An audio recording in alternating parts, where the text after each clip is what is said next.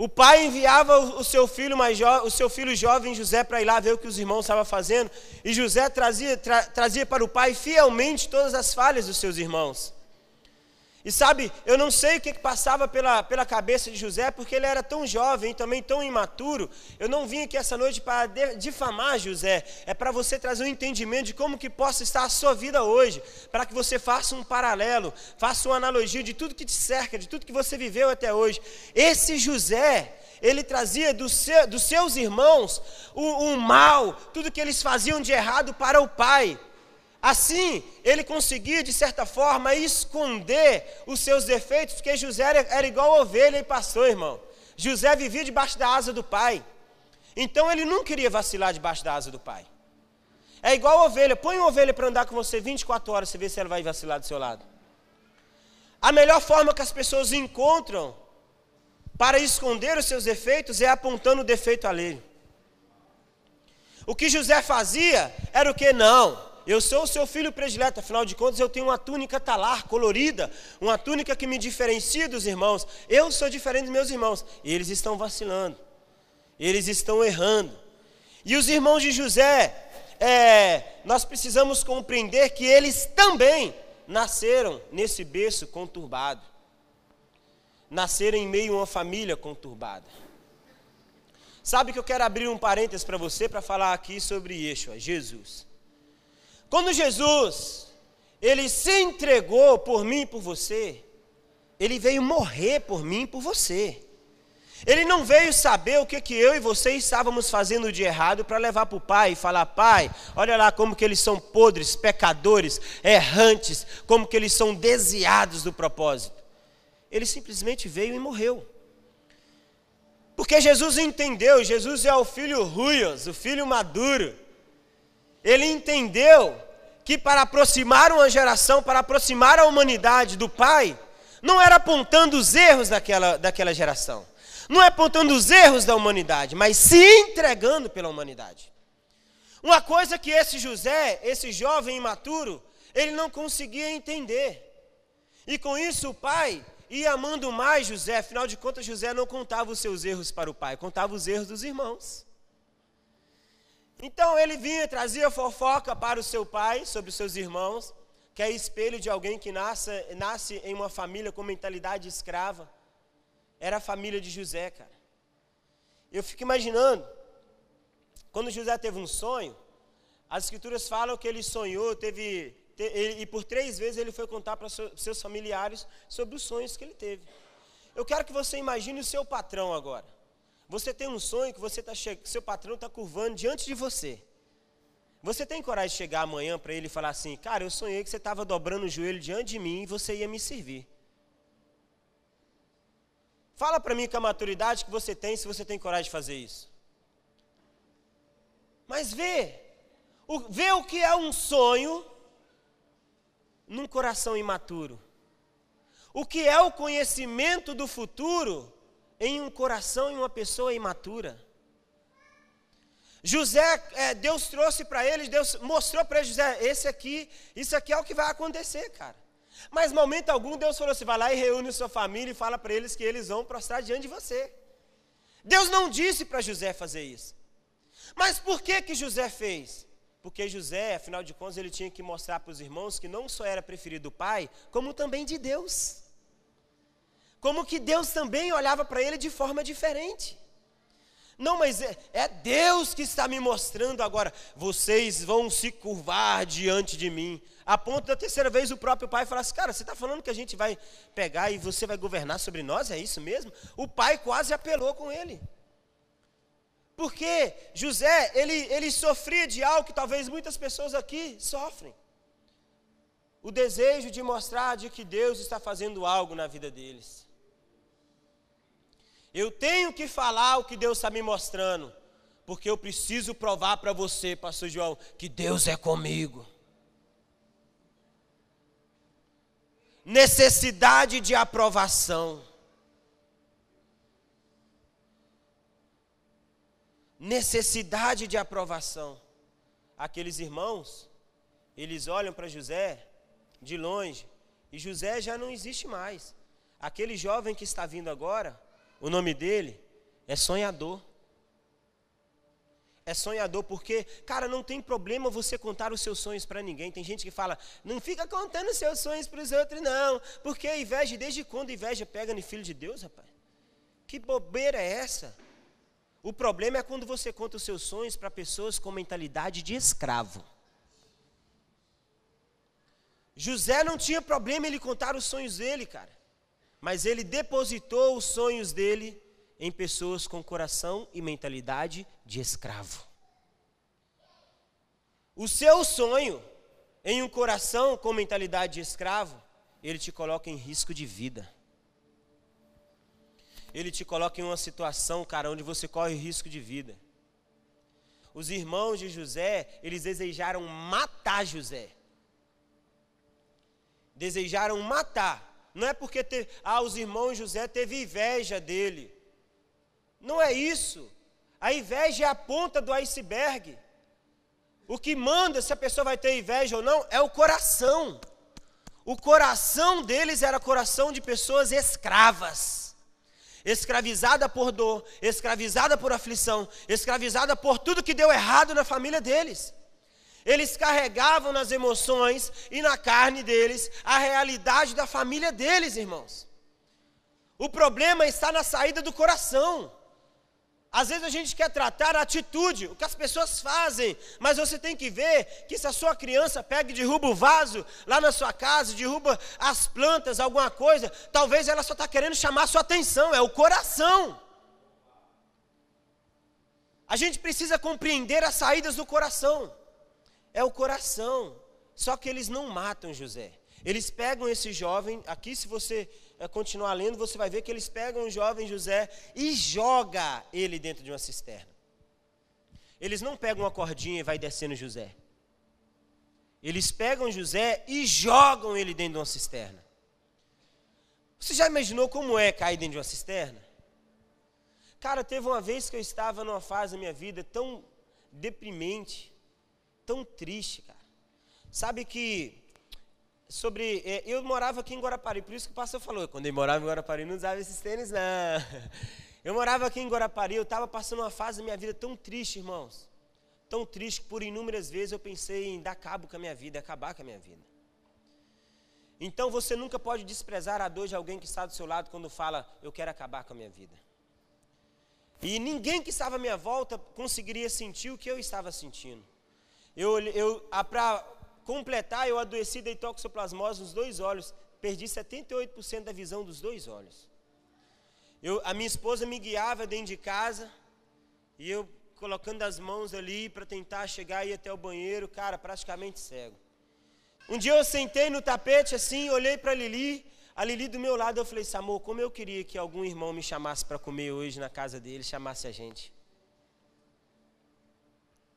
Amor, alguém podia? Eu falei, amor, eu sinto que alguém vai chamar a gente para almoçar hoje. Vai chamar, vai chamar. Dava meio-dia, não chamava. Aí a Lili pegou, colocou fubá, água, açúcar dentro de uma mamadeira para o Caleb e falou assim: em nome de Jesus, eu vou dar ele essa mamadeira, ele vai dormir e vai ficar satisfeito. E eu lembro que tinha um ovo na geladeira, algum arroz, a Lili pegava, pegou, fritou aquele ovo assim para dar para nós dois comer. Ela misturou o ovo todo no arroz assim, a gente começou a comer. E eu falei: "Deus, quando que o Senhor vai me tirar dessa situação?" Até que um jovem pegou e falou comigo assim: "Cara, é, tem, eu queria passar um serviço para você fazer para mim. Eu qual que é?" Ele falou comigo: "Cavar uma cisterna." Pensa eu, pesava 58 quilos. Aí eu comecei, comecei do zero cavar uma cisterna. Cavando a cisterna. Era lá pro lado lá de Meaípe, alguma coisa assim. Quando eu cheguei, cara, que já tinha não sei quantos metros, eu olhei e falei, Deus, literalmente eu estou dentro de uma cisterna e agora? O que, que vai ser de mim? E eu comecei a lembrar de pessoas falando comigo, Highlander, você é louco de, de, de você está colocando em risco o sonho da sua família esse negócio de ministério, esse negócio de igreja. E eu dentro daquele lugar, cara, e aquela cisterna foi o divisor de águas para a minha vida. Porque José não é o José do Egito. José é o José da cisterna. Quando José foi lançado dentro da cisterna, com certeza ele adquiriu feridas na sua carne. Com certeza ele machucou, irmãos. Esse José teve trauma psicológico. Lá vem o José, lá vem o sonhador. Quantas vezes alguém duvidou dos seus sonhos? Quantas vezes alguém duvidou daquilo que Deus falou que faria na sua vida? Lá vem o sonhador. Agora, depois desse, desse turbilhão de traumas psicológicos, esse José adquiriu traumas físicos. Talvez eu esteja falando para uma geração aqui que foi ferida fisicamente, meu irmão. Apanhou num relacionamento, sofreu em um abuso psicológico, sentimental, ou então até mesmo abuso sexual. Talvez a marca que você carrega são essas, na sua carne. Talvez você olhe para você e se sente culpado, sente vergonha de você. Houve um divisor de águas na vida de José quando ele cai dentro dessa cisterna, irmãos. Porque Deus sabia de uma coisa. Deus deu um sonho para José. E quando Deus mostra algo, meu irmão, já está pronto, não tem jeito. Só que Deus jamais conseguiria, jamais conseguiria, Deus sabe disso, irmãos, cumprir tudo o que ele mostrou para José, se José permanecesse no seio daquela família. Porque eles eram escravos. Quando Deus tem que realizar algo na sua vida, ainda que Ele tenha que te jogar dentro de uma cisterna para te tirar do meio de pessoas com mentalidade de escravo, Ele te joga para cumprir. Porque a cisterna não é o fim, é o divisor de águas para a sua vida. Deus, essa noite eu tenho certeza que Ele quer tirar pessoas aqui do meio de pessoas com mentalidade de escravo. Porque o invejoso, ele não tem medo do que você tem. Ele não tem inveja do que você tem. Inveja é aquele tipo de pessoas que tem inveja de onde você pode chegar. O que você tem, se alguém trabalhar, consegue, filho. Não se engane. Ah, é inveja do nosso carro, amor. Ah, é inveja da nossa casa. Isso aí dinheiro compra. As pessoas têm inveja daquilo que o dinheiro não pode comprar, que é o lugar onde Deus pode te levar. O divisor de águas de José foi essa cisterna, cara. E agora esse José, ele é vendido. Como se não bastasse, ele é vendido. Talvez eu estou falando para pessoas aqui que quantas vezes você foi vendido, traído, enganado, cara. Usurpado, defraudado. Eu abro mais um parênteses para falar para vocês algo aqui, principalmente para as mulheres. Existe um entendimento bíblico que eu vou, dentro do que eu consigo ler aqui, que eu vou dentro do que eu leio aqui, sobre Gênesis 1, de que quando Deus criou o homem, a raça humana, Deus cria o homem, macho e fêmea ele cria, amém? Capítulo 1 de Gênesis. Deus cria homem e mulher. Deus cria quem? Então Deus não criou o homem primeiro, Deus cria homem e mulher no capítulo 1 de Gênesis. No capítulo 2 de Gênesis, a Bíblia fala que Deus forma o homem que ele havia criado. Ele forma o homem primeiro. Ele formou, porque formar vem sobre o nome, formar. Criar é você fazer algo a partir do nada, não existe. Você criou. Formar é você precisar de uma forma para você pegar e formar aquilo que você criou. É como um arquiteto que olha para aquele lote vago que tem aqui na frente, você não vê nada, mas o arquiteto ele já vê tudo pronto. Ele já cria tudo, ele vai para o papel, ó, aqui vai ser a casa assim. Aí vem o mestre de obra pegar e executar o plano. Ele vai formar aquilo que o arquiteto criou. Deus arquitetou homem e mulher. Ele criou homem e mulher.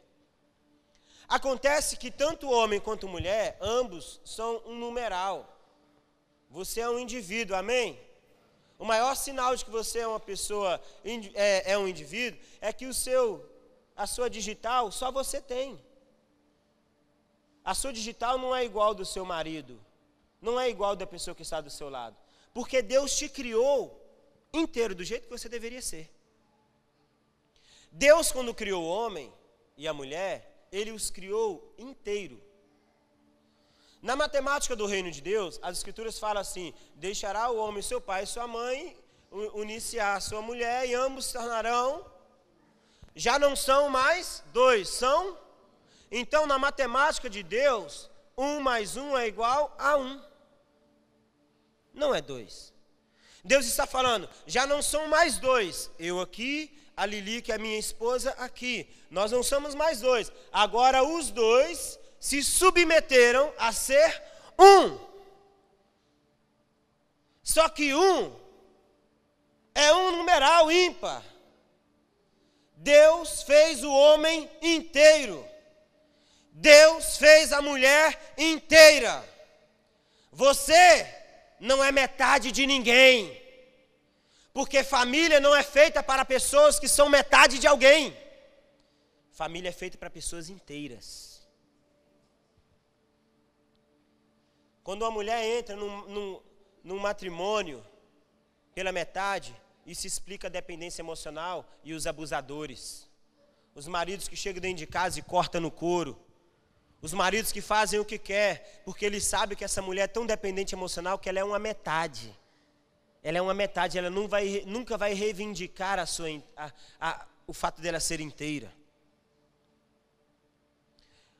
A gente hoje, eu e a Lili, cuidamos do, do Ministério da Família lá na igreja local. E a gente ensina para as pessoas, vem um tanto de gente falando assim, um dia deu oportunidade para o irmão, vai irmão, ora para a gente aí. Ele pegou, gente, como, como a gente aprende no ministério não sei o que para sempre, você não casa para ser feliz, você casa para fazer o outro feliz. Mas quem disse? A Lili, quando chega na minha vida, ela tem que me encontrar feliz. O problema é que você está esperando o próximo, seu marido, te fazer feliz. E você tem que ser feliz. Se você não for feliz, ninguém vai conseguir te fazer feliz, filho. Ah, Kalili, é, como que eu posso pegar o meu coração, tão frágil, e colocar na mão da Lili e falar: Você tem obrigação a partir de hoje de me fazer feliz? Uma pessoa tão, tão, tão falha como eu. Por isso que um tanto de gente no casamento vive pela metade.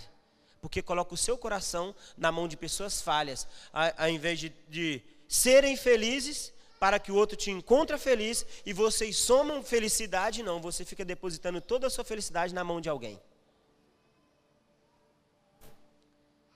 Esse José, ele sai agora vendido, com trauma sentimental agora. Os meus irmãos me venderam. Imagina, cara. Os meus irmãos me venderam.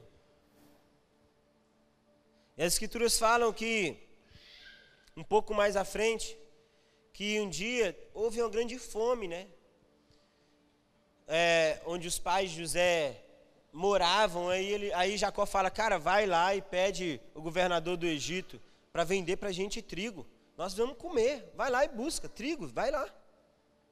Quando eles chegam lá para buscar trigo, eles olham assim para o governador do Egito. A gente veio aqui comprar um pouquinho, um, um, punhadinho dos trigos de vocês, vende para gente, nós somos pessoas sérias, a gente é filho de um homem, e começou a falar para ele toda a história deles e tal. Aí, para eles, eles estavam falando apenas com o governador do Egito. Só que o governador do Egito era o José, vendido. Eles não reconhecem José, José reconhece eles.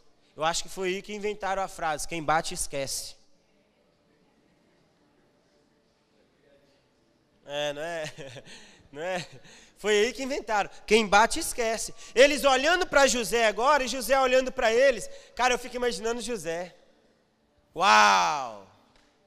Olha o processo na vida desse é, governador chamado José a cabeça e o coração de José vive um turbilhão. A ponto de José pegar e prender os seus irmãos por três dias. Olha que doideira. Ele prende os irmãos por três dias, porque o coração de José ainda existia mágoa, ressentimento e ferida. E por falar em ferida, vai para você mais um exemplo para que você entenda o que eu quero te dizer. Dentro desse exemplo, esse parêntese, Yeshua um dia chega na casa da sogra de Pedro, e quando ele chega na casa da sogra de Pedro, ele encontra aquela mulher febril, uma febre muito alta. Só que febre não é doença. A febre ela trabalha ao seu favor, ao meu favor. A febre ela está comunicando que existe de algo errado no meu corpo, dentro de mim e dentro de você. A febre ela superaquece o seu corpo na expectativa de, de como eliminar as bactérias ou os vírus. Aquela mulher estava com febre, mas febre não é doença. E Yeshua toca nas mãos daquela mulher e cura ela. Aqui vai para você um entendimento sobre isso, dentro desse parênteses que eu estou falando para você, que o que causou a febre naquela mulher era o problema. O problema é que aquela mulher estava com alguma ferida. E essa ferida, quando teve acesso a uma bactéria, quando alguma bactéria teve acesso a algum vírus, produziu uma inflamação que veio gerando a febre. As bactérias tiveram acesso às feridas daquela mulher. Os vírus tiveram acesso à vulnerabilidade daquela mulher. Então, a febre impedia aquela mulher de servir. Isso explica porque muita gente não consegue servir dentro da igreja. Falando, eu estou cansado de crente. Crente conversa muito. Ah, não, porque eu não concordo quando o pastor fala aquilo. Ah, porque o líder de louvor. Meu irmão, o problema não é o crente. O problema é que em algum momento da sua vida uma bactéria teve acesso às suas feridas. Você pode estar inflamado e não sabe. Acontece que as escrituras falam que Deus não trata com coisas ocultas, Deus trata com coisas reveladas. Existem aquelas pessoas dentro da igreja que estão impossibilitadas de servir, porque em algum momento uma bactériazinha chegou perto de você exatamente para falar, meu irmão, fala de avivamento comigo, não fala mal dos outros não. Na moral, eu estava com a Lili, a gente chegou do Rio de Janeiro, e a gente custou dormir Fomos trocar a mala, porque no outro dia eu tinha que viajar de novo. Aí eu peguei e falei, eu custando dormir, ele, amor, você está incomodado na cama. Aí eu falei assim, amor, eu tô. Ela, eu também tô, amor. Eu falei, amor, acho que é uma coisa. Nós precisamos fazer um pacto com os nossos ouvidos. Deus está tocando o Brasil. E não há tempo mais de a gente ouvir ninguém falar mal de ninguém. Porque isso é como uma bactéria. Hoje eu posso estar bem, pastor, mas e no dia que eu estiver vulnerável? Que alguém chega para você e fala: É verdade, ah, o pastor é gente boa, mas o mais aí que é o capeta entra e faz a bagunça. Fulano, o irmãozinho fulano de tal é gente boa, mas aí tem acesso às suas feridas e quando você está fraco, você não consegue servir, você não consegue mais olhar para a igreja como tinha que olhar. Porque isso te inflamou. E eu fecho esse, esse parênteses para você, para falar para você, cara, que esse José estava inflamado. Sabe o que aconteceu com José? O tempo passou, mas ele não foi curado. Tempo não cura ninguém, porque tempo não é remédio, se fosse vendia em farmácia. Ferida tem que ser sarada, não adianta você falar, ah, faz tanto tempo, nem ligo mais. Uma hora vai te pegar. Uma hora te pega. É igual você que é casado e às vezes tem alguns bloqueios no seu casamento, você não entende, é porque você foi ferido lá atrás, talvez quando você namorava. Aí você fica passando, não, não, deixa que o tempo resolve. Tem gente que fala isso aos filósofos dessa geração. O tempo resolve todas as coisas. Vai pensando. Vai pensando que o tempo. Um dia, Pedro nega Yeshua. Ele não, eu não conheço isso. E o Senhor vem falando isso no meu coração. E quando ele está negando, acende-se uma fogueira no pátio. O fogo começa a clarear e mostrar quem era Pedro. Não, você sim que estava com ele. cuidado, porque quando você chama pelo fogo de Deus, Ele vai mostrar quem eu sou e quem você é.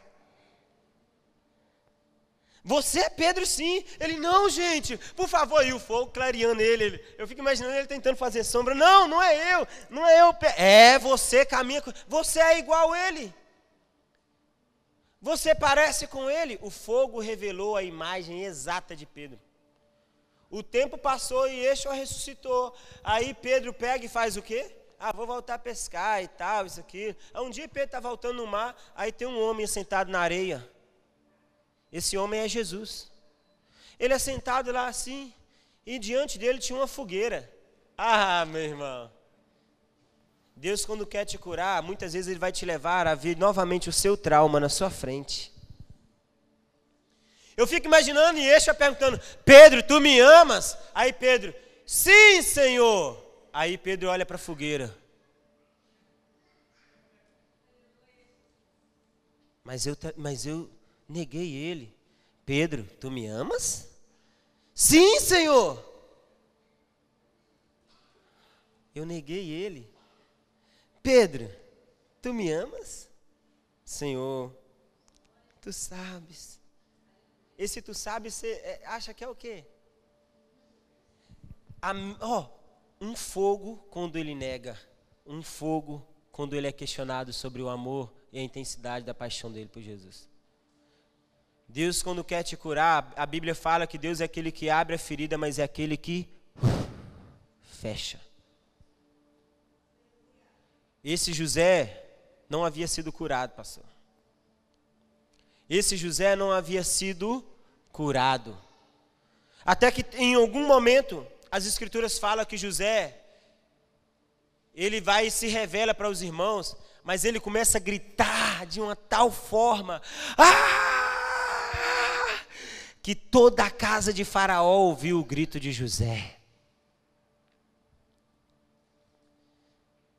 Até quando você vai ficar segurando esse grito?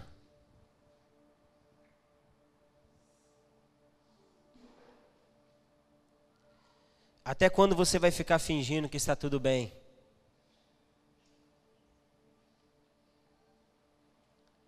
Cara, nós não podemos ficar segurando esse grito. Nós precisamos ser curados por aquilo que Deus vai fazer na nossa nação. Nós precisamos ser curados totalmente para aquilo que Deus vai fazer na nossa nação. Senão nós vamos ficar crentes caindo domingo à noite na igreja, no chão e também caindo na segunda-feira. Deus não quer crentes que caem no domingo na igreja apenas, mas Ele quer crentes que ficam de pé na segunda. Senão nós vamos ficar buscando dentro da igreja aquilo que Deus quer nos entregar no nosso quarto. Na igreja, muita coisa que você busca aqui dentro, Deus quer te entregar no seu quarto. Nós precisamos ser curados totalmente. Precisamos deixar sair de dentro de nós o grito de liberdade. José estava falando: Eu tinha mágoa de vocês. É o mesmo que ele estivesse dizendo isso. Ah! Com seus irmãos. E ele começa a chorar. Porque quando os irmãos de José chegou diante dele, Deus colocou diante de José aqueles que muitos feriram, de forma que José reconheceria eles. Eles não iriam o reconhecer. É como se Deus olhasse dos céus e falasse assim: beleza, José, agora você tem o poder e eles não te reconhecem. Eu quero ver como que está o seu coração. Muitas coisas, algumas pessoas aqui não alcançaram ainda na vida. Porque enquanto Deus está te exaltando, Ele está vendo como está o seu coração. E em algum momento você não foi aprovado. Quando Deus nos sara, existe um propósito: servir aqueles que nos feriram. Como eu disse para vocês, quando a mulher levantou, curada, ela começou a servir. Porque servir, o serviço, é uma evidência de alguém que foi curado. Servir ao próximo é uma evidência de alguém que foi curado. Meu irmão, se Yeshua, Jesus, se Jesus Jesus, o homem, fosse feridinho, magoadinho, ele jamais conseguiria cumprir o propósito dele. As pessoas chamavam ele de filho de Deusebu, filho do diabo. Açoitavam ele, mas ele sabia quem ele era, ele sabia o que, que ele tinha que fazer. As suas mágoas, as suas feridas, o que a sua vida te causou até hoje, tem um intuito: roubar de você a visão do futuro, roubar de você o entendimento de quem você nasceu para ser. E por causa de pais feridos, eles tentam projetar nos filhos aquilo que eles nunca conseguiram ser. Pai não é aquele que pega e fala com o filho, você precisa ser médico, engenheiro, dentista. Pai é aquele que pega o filho e insere ele no propósito eterno de Deus para a vida dele. O meu filho Caleb, ele está crescendo livre. Eu não falo que ele tem que pregar, eu não falo que ele tem que fazer isso, eu não falo, eu, eu pergunto para ele, cara, você, fala para mim, o que, é que você quer ser? Ele, eu sou pastor, profeta e bombeiro. Tanta coisa para o cara ser, né, irmão? Nada contra, mas assim, meu filho correr risco de vida, porque o bombeiro doa a vida dele pelo próximo também. Eu quero ser bombeiro. Eu falo, meu filho, sério, eu fico pensando comigo. Mas amém, é o que ele quer. O meu propósito é mostrar para é, ele, sabe o que? Um modelo a ser seguido. A nossa geração não é discipulada por nossas palavras, é discipulada pelo que elas nos vê fazer. Ser modelo é quando você é um tipo de pessoa que alguém em alguma área da sua vida olha para você e fala: Como eu queria ser igual esse cara. Eu queria ser igual esse cara. Nossa, eu queria desenvolver isso igual esse cara. Isso é ser modelo, irmãos. Deus está tocando o Brasil e vocês fazem parte. Vocês são mais conectados do que vocês imaginam. Mais atualizados do que vocês imaginam o que Deus está fazendo na nação, irmãos. O problema é quando nós estamos dentro do contexto, a gente não imagina, pastor, o tamanho da obra que a gente está envolvido. E por não imaginar, não conhecer, às vezes a gente não valoriza. Deus está tocando a nossa nação e nós precisamos ser curados de tudo que ficou para trás, irmão. Tudo que ficou pendente a gente precisa, porque, cara, a, a, o fogo de Deus está sendo aceso essa noite aqui, ó. E o fogo de Deus ele traz para fora tudo que há de bom dentro de nós, mas também tudo que há de ruim. Esse é o seu tempo. É o tempo da sua família. É o tempo de nós ajustarmos para viver o propósito de Deus para nossa casa. Quando as pessoas falavam comigo, você é maluco de acreditar em algo, ministério? Sabe, irmãos, nós a gente tem desfrutado do melhor de Deus, graças a Deus. Cara, Deus tem cuidado muito da gente. A, a, tal ponto que às vezes eu sento assim no sofá da minha casa, eu olho e falo, Deus, como assim? Eu pensava que tudo isso ia demorar um pouco mais. Aí Deus fala, ó, o melhor lugar de você prosperar não é nos Estados Unidos, não é na Europa, é no centro da minha vontade. Se você estiver no centro da vontade de Deus, meu irmão, vou te falar, você pode estar no deserto que vai florescer. Porque Deus é o céu, o céu é Deus. O inferno só é inferno porque Deus não está lá. Se Deus decidisse morar no inferno hoje, o inferno se tornaria o céu. Inferno é lugar onde Deus não está. Então deixa eu dar um recado para você, principalmente os maridos aqui. Ei, bonitão, você não tem que sair dentro da sua casa, não. Quem tem que sair de lá é o capeta, é o diabo. É a presença de Deus que tem que inundar as nossas casas. E eu olhava para as pessoas falando isso para mim e sempre me via a, o, o, serviço de Noé. Batendo o martelo e a geração dele duvidando. A geração dele festejando, casando, dando-se em casamento, e casando e dando-se em casamento. E o Noé trabalhando. E Noé acreditando. Um dia eu fui pego na sala da minha casa chorando eu falei, Deus, o que, que vai ser da minha família? Todo mundo vira para mim, ministros sim que para mim eram referência de fé, vira para mim e fala, cara, você está acabando com o sonho dos seus filhos, você precisa. E eu, cara, será que eu estou fazendo tudo errado? Poxa, será que eu sou tão menino assim que eu estou fazendo tudo errado? Aí Deus falou comigo, fica tranquilo. Estes são dias semelhantes aos dias de Noé. Uns trabalham, outros duvidam. Quando Noé estava construindo, ele construía sobre o impossível. Nunca havia chovido. No entanto, ele não parou de bater o martelo, ó. E o Senhor vem falando comigo, Highlander, pega o martelo, pega o prego e continue batendo porque vai chover novamente. Construa um lugar, construa um lugar sobre uma palavra de Deus. Deixe o Senhor tocar vocês, irmãos, a sua casa, a sua família. Nós oramos muito em línguas e, e afirmamos muito pouco a importância da nossa família para a gente. Às vezes você é muito crente, é crente, é legal isso, você vai morar na eternidade com o Senhor, e você vai entrar na eternidade com o Senhor, muito legal, mas às vezes a sua família só precisa de, de você, do lado, para eles comprarem aquilo que Deus falou a seu respeito. Foi isso que aconteceu com esse homem chamado Noé.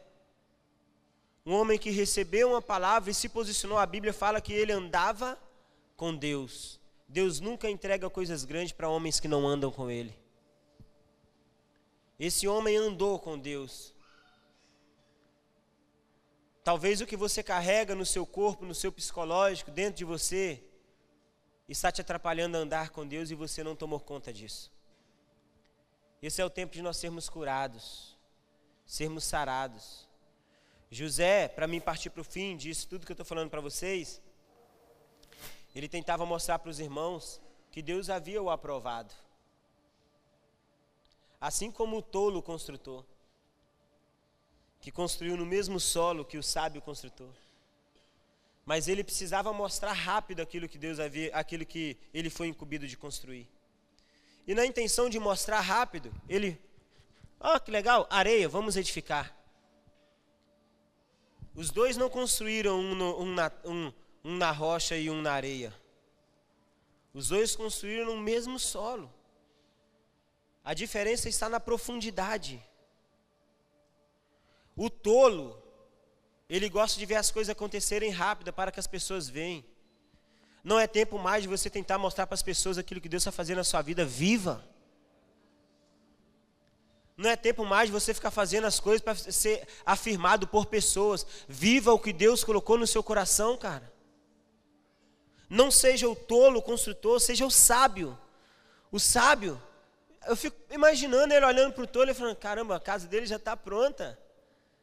E agora, poxa, ele sendo tentado a fazer o mesmo, porque a nossa geração, ela vê alguma coisa sendo feita de, de forma errada, e muitas pessoas fazem, são, é, é, toma como espelho pessoas que estão construindo errado. Meu irmão, eu não ouço pessoas que não cuidam de pessoas. Eu não ouço, eu não tenho paciência. Se você colocar fé no YouTube, fé, vai aparecer um milhão de gente tola falando sobre fé, gente que não cuida de ninguém. E com isso, os nossos, os nossos filhos espirituais, é, a nossa geração é instruída e ensinada por YouTube. Agora, e o vida na vida? E na hora de tirar os carrapichos? E na hora de impedir o divórcio? Vai chamar o irmão do YouTube para você ver se ele vem. Chama o irmão famoso para você ver se ele vem. Nós precisamos ser sábios, não tolos ser instruído da forma correta. Aí o, o, o sábio construtor, por ele ser sábio, ele não vai fazer o que ele está vendo o outro fazer. Ele vai fazer o que ele foi incumbido de fazer. Ele vai ser fiel à sua construção. Ele foi um pouco mais fundo, ó. Pessoas sábias, eles não param na areia, no raso, eles vão mais fundo. As pessoas sábias, eles vão tão fundo até encontrar a rocha. Eu fico imaginando ele pegando um prego assim, ó, um palmo. E o tolo falando, rapaz, deixa de ser bobo. Eu coloquei um preguinho aí, cara, de 5 de centímetros. Você está pegando um prego desse tamanho. Ele, não, vou colocar um de um palmo, assim. Eu fico imaginando ele pegando e pregando mais a, a telha da casa. E o outro falando, rapaz, coloca um prego em cada telha. Só que o vento, a tempestade veio, a chuva encheu o rio, o rio transbordou. O mesmo rio que transborda para o sábio, transborda para o tolo. A diferença está na profundidade do que você está construindo. A diferença está é de que pessoas sábias, quando estão edificando algo no reino de Deus, quando eles estão fazendo algo, como Noé, quando eles estão governando, como o próprio José, que eu estou falando para vocês aqui, eles entendem que vai morar uma família dentro daquela casa. Se o tolo soubesse a importância de família, ele jamais pararia sua construção na areia. Ele iria mais fundo. Esse é o desejo de Deus para mim e para você. Que você possa inserir a sua família dentro do plano de Deus para a vida de vocês, irmãos. Desde quando eu me casei, não existe meu ministério. Eu não tenho ministério. É o ministério do Espírito Santo, que no qual a gente colabora. Eu fico vendo gente falando, ah, porque é meu ministério. Eu fico ouvindo homens de Deus falando isso. Eu perdi minha família, perdeu por quê? Não, porque eu amo a obra de Deus, eu amo o ministério, aí eu perdi meu casamento. O quê? Na moral, isso aí? Sério? Muito contraditório. Quem tem que amar a igreja? Eu não tenho que dar minha vida pela igreja. Cristo já deu. Eu tenho que dar a vida pela minha esposa. Então, quando eu olho alguns pastores, eu falo: rapaz, você está você tá tentando chegar, você está tentando pegar a noiva. Cuidado. Você está tentando dar uma traidinha na noiva. Para com isso, rapaz. A noiva já tem dono. Porque é mais fácil eu falar que eu dei a vida pela igreja, porque né, não, porque Jesus, a obra de Deus, do que eu pegar e dar a vida pela minha esposa, que é tão falha quanto eu. Amar Jesus, irmão, se eu pedir para levantar a mão, que todo mundo vai levantar a mão e até o pé. Agora, e amar a Lili? Que meu irmão, quando vai vencer um boleto lá em casa, ela fica, amor, isso, aquele, da, da, meu irmão, eu começo a arrancar assim, ó, os cabelos da cabeça, eu falo, mulher, mas que boleto é ela? Ah, amor, tem que, meu Deus, eu falo, não, eu tenho que amar. Eu tenho que amar e pagar o boleto e ficar calado. elas sempre ganham. Não tem jeito, sempre ganha. Às vezes a gente fala, né? Não, porque lá em casa, ó, oh, isso, aquilo e tal. Mas não, a mulher, a mulher sabe o jeito de pedir. Ela sabe. Um dia eu descobri em cima do nosso guarda-roupa umas seis caixas assim de sapato. Eu falei, que sem topeia? Eu falei, eu não vi esses calçados. Aí eu falei, aí o Senhor falou comigo, tá vendo? Você precisa observar mais sua esposa. Aí eu, é, eu vou passar a fazer isso mesmo, porque isso vai me aliviar bastante. De Deus. Eu falei, rapaz, eu não estou observando a nega, e a nega está só. E só as caixas amontoando. Eu falei, meu Deus do céu, que, que, que fúria do inimigo é essa?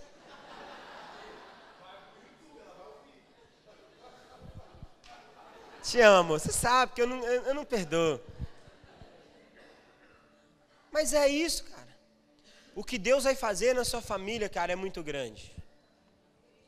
Essa igreja só existe por causa da sua casa. Não existe, não é a casa que é abençoada pela igreja. A igreja é abençoada pela casa. Se você entender isso, você vai parar de transferir responsabilidades suas de discipular os seus filhos para pastor de vocês. Ele já tem as meninas dele. O, o camarada está ficando cabelo branco, que tem filha, gente.